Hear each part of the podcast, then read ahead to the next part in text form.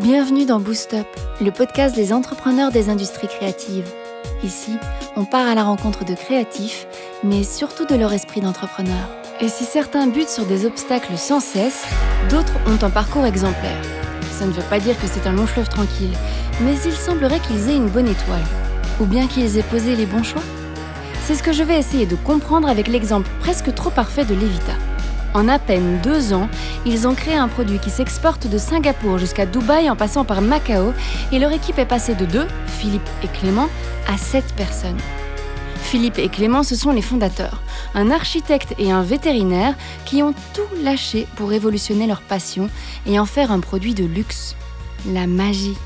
Experts de close-up et de mentalisme, ils ont su faire de leur passion un métier. Mais comment y sont-ils arrivés? En tout cas, ils ont commencé par une société qui s'appelle Indie Air.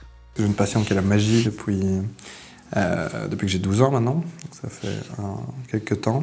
Et en 2012, euh, j'ai créé avec mon pote Philippe Bougard une entreprise de magie promotionnelle où l'idée était d'utiliser l'impact de la magie pour communiquer auprès des entreprises.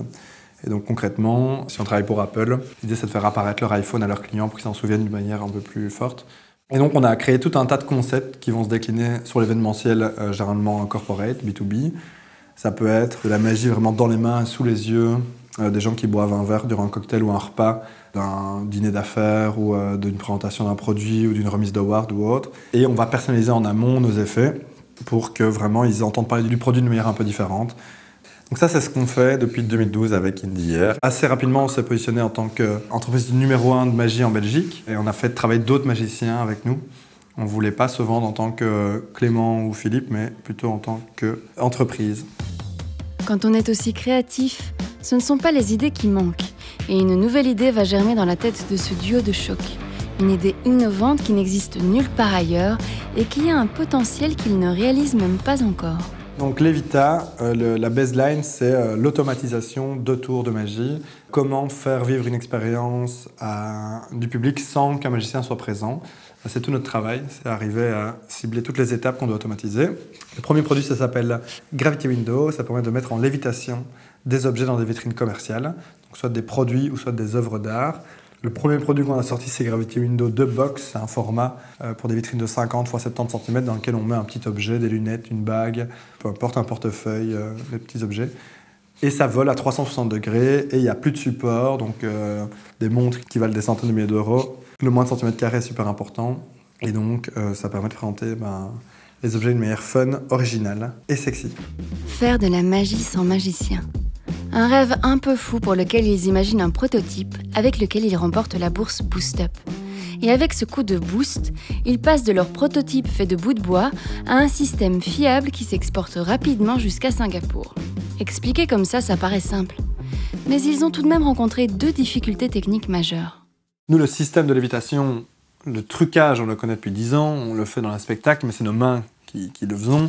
Et donc, on a dû, euh, en fait, se dire, on va juste l'appliquer avec une machine, ça nous paraît assez simple. Et quand on l'a fait, c'était beaucoup plus complexe. Et on a rencontré deux énormes euh, problèmes. D'abord, c'était le multi-condition. Euh, quand on est sur scène, on peut demander de mettre un spot un peu moins fort, de gérer un petit truc ou d'essayer de ne pas le faire le tour parce que ça se met pas. Ici, quand on vend un produit haut de gamme à l'international, ça doit marcher tout le temps. Ça doit marcher euh, qu'il y ait 30 personnes devant, qu'il fasse plein soleil, que ce soit extérieur à l'intérieur, que les gens soient petits, soient grands. Il y avait ce côté universel qui était vraiment complexe à gérer. Et donc ça, ça a pris vraiment du temps pour que ça convienne dans toutes les conditions. Et la deuxième étape, c'était comment rendre le produit ergonomique et facilement utilisable par tout le monde. Ça a été tout un énorme travail. Il fallait au maximum diminuer le travail qu'allait faire le client. Il fallait que quand il reçoive, il appuie sur play, ça vole, pause, ça, ça arrête de voler. Et donc ça devait être aussi simple que ça. Et donc c'est les deux grosses problématiques qu'on a dû régler.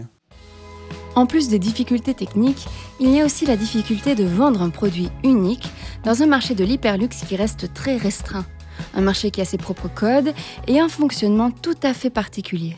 Si on peut parler de l'horlogerie, c'est des, des microcosmes où tout le monde se connaît, où euh, tout doit être extrêmement transparent, où chacun veut euh, être très différent du voisin, ce qui veut dire que le fait d'avoir fait voler des objets pour une marque de montre euh, ne nous avantage pas du tout en fait pour aller voir les autres marques de montre parce que ça a déjà été fait, même dix fois, euh, tout d'un coup euh, ça fait ceux qui recopient le voisin.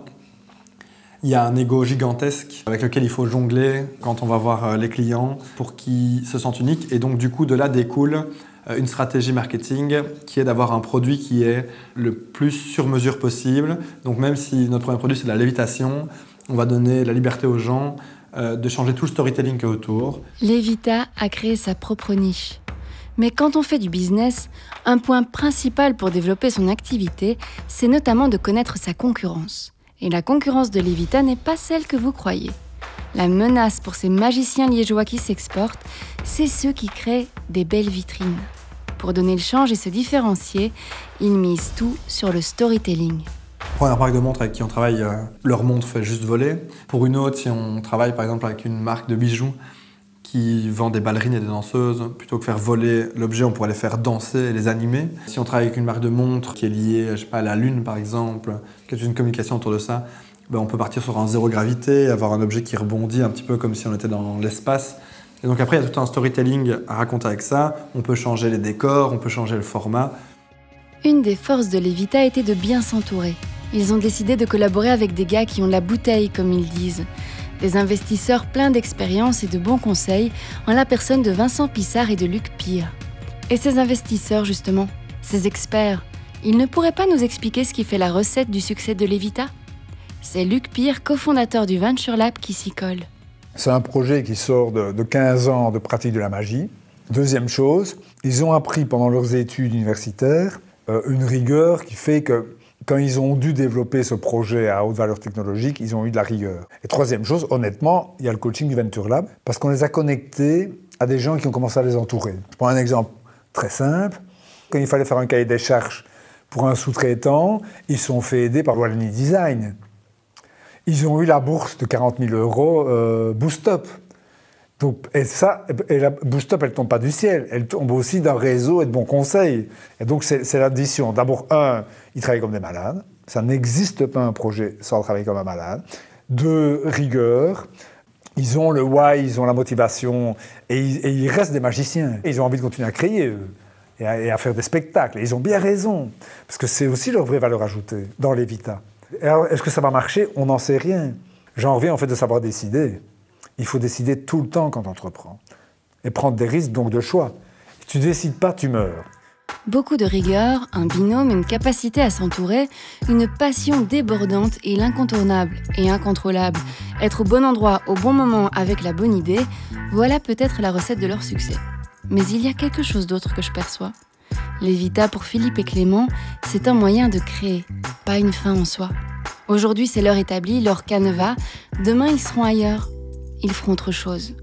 Comme le disait Luc Pire, ils ont la tête toujours tournée vers l'avenir. Ambition à moyen terme pour l'Evita avec notre premier produit, c'est de rester dans le luxe puis de s'ouvrir euh, des marques euh, gamme moyenne. Et puis éventuellement aller dans le B2C, donc des gens qui iraient dans des beaux magasins d'expo, qui repartiraient avec leurs petits trucs à lévitation, ils mettraient ça chez eux, la montre le soir et tout, ça pourrait être cool. Et pouvoir automatiser un maximum de choses dans la magie, pouvoir faire des, parfois même des spectacles sur scène, on imagine 200 personnes qui viennent dans une salle de spectacle. Pas de magicien, juste de l'automatisation, euh, avec des expériences visuelles extrêmement fortes, de la 3D, de la projection. Je ne pense pas avoir percé le secret de Levita. Simplement parce qu'il n'y en a pas. C'est un mélange subtil de paramètres qu'on ne contrôle jamais à 100%. Il n'y a pas de recette toute faite en entrepreneuriat. Il y a certes quelques ingrédients de base, mais tout le monde ne peut pas devenir un chef étoilé, je suppose. Ce que je retiendrai en tout cas, c'est la passion, l'énergie et la faculté de rebondir. Vous venez d'écouter Boost Up, le podcast des entrepreneurs des industries créatives, sur une idée originale de Wallonie Design et Start Invest, produit et réalisé par le studio Les Visions, avec le soutien de la Wallonie. Retrouvez l'intégralité de ce programme sur vos applications podcast et sur les réseaux de Wallonie Design et Start Invest.